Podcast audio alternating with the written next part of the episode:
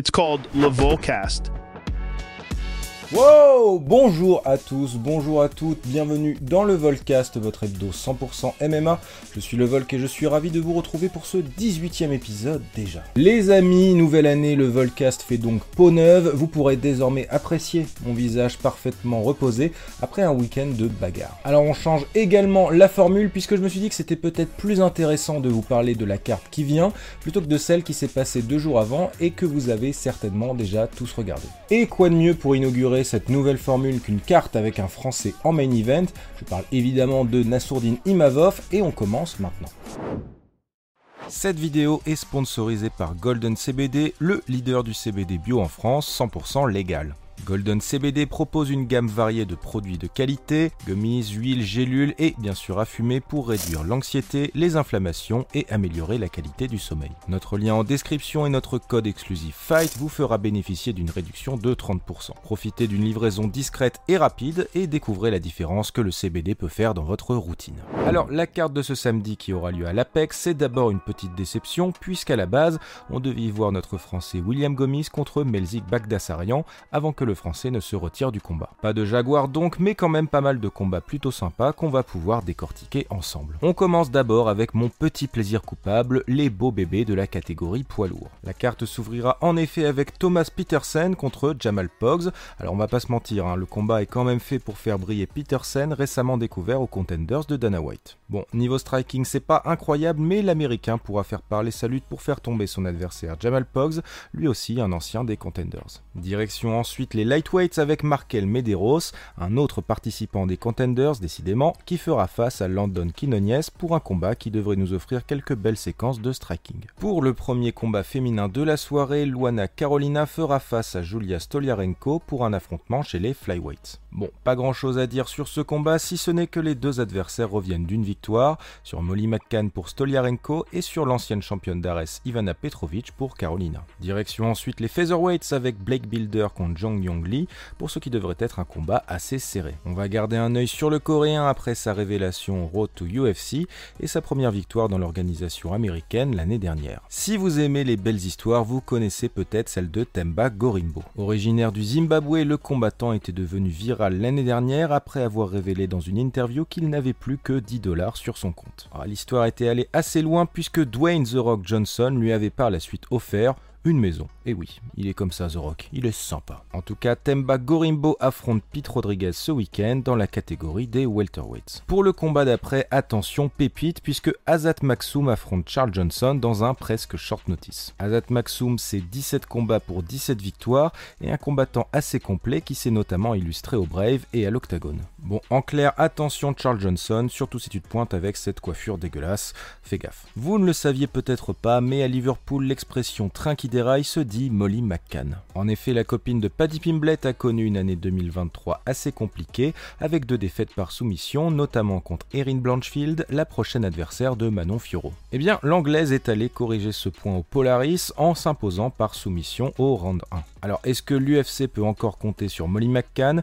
En tout cas, elle fera face ce samedi à Diana Belbita, qui commence elle aussi à avoir un record vraiment pas dingue. On se dirige ensuite chez les welterweights avec Urbina contre Radke, mais surtout Kizriev contre Muradov. Si vous voulez un conseil, gardez un œil sur Kizriev, toujours invaincu et qui a souffert d'une myriade d'annulations depuis 2020. Le Dagestanais fera face à l'expérimenté Muradov et son punch assez dévastateur, il faut le dire. Je ne pense pas prendre de risque en disant que Molly McCann n'est peut-être pas l'avenir de la catégorie de Manon Fioro, mais Natalia Silva, eh ben peut-être. La brésilienne et son joli striking est toujours invaincue à l'UFC et elle fera face à son plus gros challenge avec sa compatriote Viviane Arojo, donc là encore, on reste attentif. Je dois le confesser, j'aime beaucoup Muslim Salikov, alias The King of Kung Fu. À 39 ans, le Dagestanais a de beaux restes et affrontera Randy Brown dans un combat qui devait déjà se faire en décembre dernier.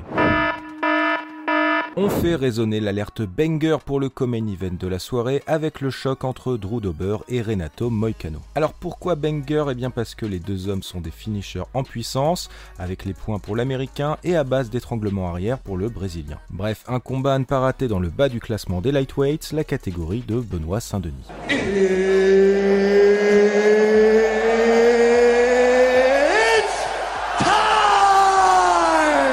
Quelques semaines après avoir découvert son nouveau champion Dricus Duplessis, la catégorie des middleweights s'offre un nouveau main event qui pourrait décider d'un futur prétendant pour le titre et Cocorico, c'est un Français à l'affiche. L'année 2023 aura été particulièrement frustrante pour Nassourdine Imavov. D'abord, il y a eu cette défaite contre Sean Strickland, le no contest contre Chris Curtis suite à un coup de tête et l'annulation du combat contre un autre prospect, Ikram Aliskerov. Entre-temps, notre Nassourdine Imavov a quitté Fernand Lopez et le MMA Factory et il semble bien décidé à montrer qu'il est toujours un des plus gros espoirs français. Face à lui, un sacré client puisqu'il s'agit de Roman Dolidze. Armé d'un grappling de classe mondiale, le géorgien frappe également très fort mais revient d'une défaite assez controversée contre l'italien Marvin Vettori. Pour cet affrontement, Nassourdine est donné favori et tiens d'ailleurs je vais me mouiller en pronostiquant une victoire du français à la décision. D'ailleurs si vous voulez en savoir plus sur ce combat, allez voir le game plan enregistré par Chris et Aldric, il est super. Voilà, on referme la page de cette carte UFC de samedi. Pour la suivre, rendez-vous sur RMC Sport avec une main carte qui débutera à 1h du matin. Rendez-vous dans la description pour en savoir plus. Mais je vous connais, vous voulez aussi connaître les prochains combats à l'UFC, et eh bah ben, ça tombe bien, c'est maintenant.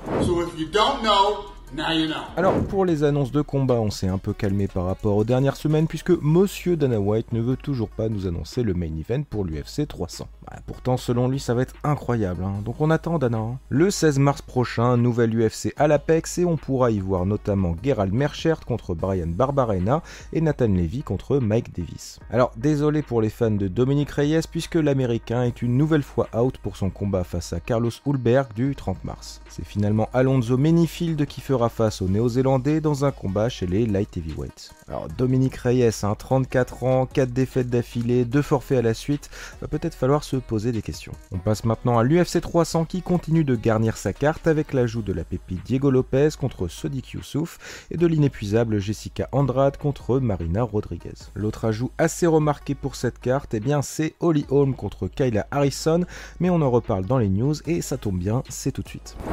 J'ai un scoop pour vous l'UFC a fait un petit coup marketing en signant l'américaine Kyla Harrison. Médaillée d'or en judo aux Jeux Olympiques de 2012 et de 2016, la combattante était par la suite devenue le visage du PFL pour sa reconversion en MMA. Résultat, une série de victoires impressionnantes jusqu'à la perte de sa ceinture contre Larissa Pacheco. Alors en signant Kayla Harrison, l'UFC attire une figure emblématique d'une organisation concurrente, 4 ans après l'arrivée de Michael Chandler en provenance du Bellator. Bon, coup marketing oui, mais alors sportivement... Déjà, Kayla Harrison est matchée contre Holly Hall mais c'est 42 ans, et puis on parle quand même d'un combat chez les Bantam, hein, soit deux catégories en dessous de celle de Kayla Harrison. Ouais, là, il va falloir un sacré miracle pour faire le poids. Ce vendredi, je ne sais pas pour vous, mais moi j'étais au Zénith de Paris pour la dernière carte en date de l'Hexagone MMA. On a notamment pu voir les débuts chez les pros du très prometteur Théo Ulrich, mais aussi et malheureusement une nouvelle défaite pour Mehdi Ben Lakdar. Mais si la salle était remplie ce soir-là, c'était évidemment pour le retour de Greg MMA.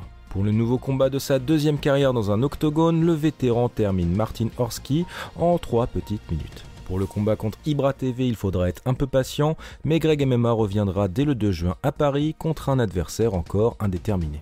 La semaine dernière, vous avez peut-être vu la bande-annonce de Roadhouse, le nouveau film de Prime Video avec Jake Gyllenhaal en ancien combattant de MMA reconverti en videur pour le remake d'un film déjà pas ouf avec Patrick Swayze. Bon, si on en parle aujourd'hui, c'est d'abord parce que certaines séquences ont été filmées pendant des événements UFC, mais aussi et surtout parce qu'il s'agira des débuts au cinéma de Conor McGregor dans le rôle d'un qui veut tout casser. Bon, est-ce que le film sera bon? Ça, on va attendre le 8 mars pour le savoir, mais figurez-vous que Jack Gyllenhaal et le réalisateur Doug Liman boycottent déjà sa promo. En effet, les deux hommes se sont battus pour que le film sorte au cinéma et non pas sur la plateforme d'Amazon, mais sans succès. Je suis sûr que Connor a même pas menacé de les frapper. Les amis, le Volcast c'est déjà terminé et normalement vous devriez être paré pour la semaine avec toutes ces infos. Merci d'avoir regardé cette vidéo, n'oubliez pas de liker, de commenter, de vous abonner et même de souscrire si vous voulez du contenu exclusif sur Fight Minds. Bref, prenez soin de vous et n'oubliez pas.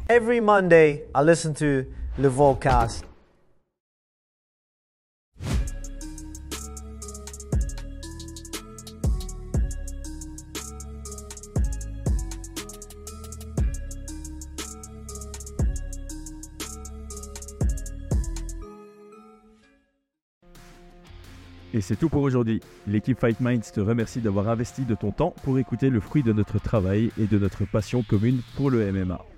Nous t'invitons à t'abonner à notre podcast et à nous mettre un petit 5 étoiles si notre travail te plaît, ça nous donnera toujours de la force. Et si tu veux donner un petit coup de pouce à notre projet, parle de nous autour de toi, ça contribuera à notre développement.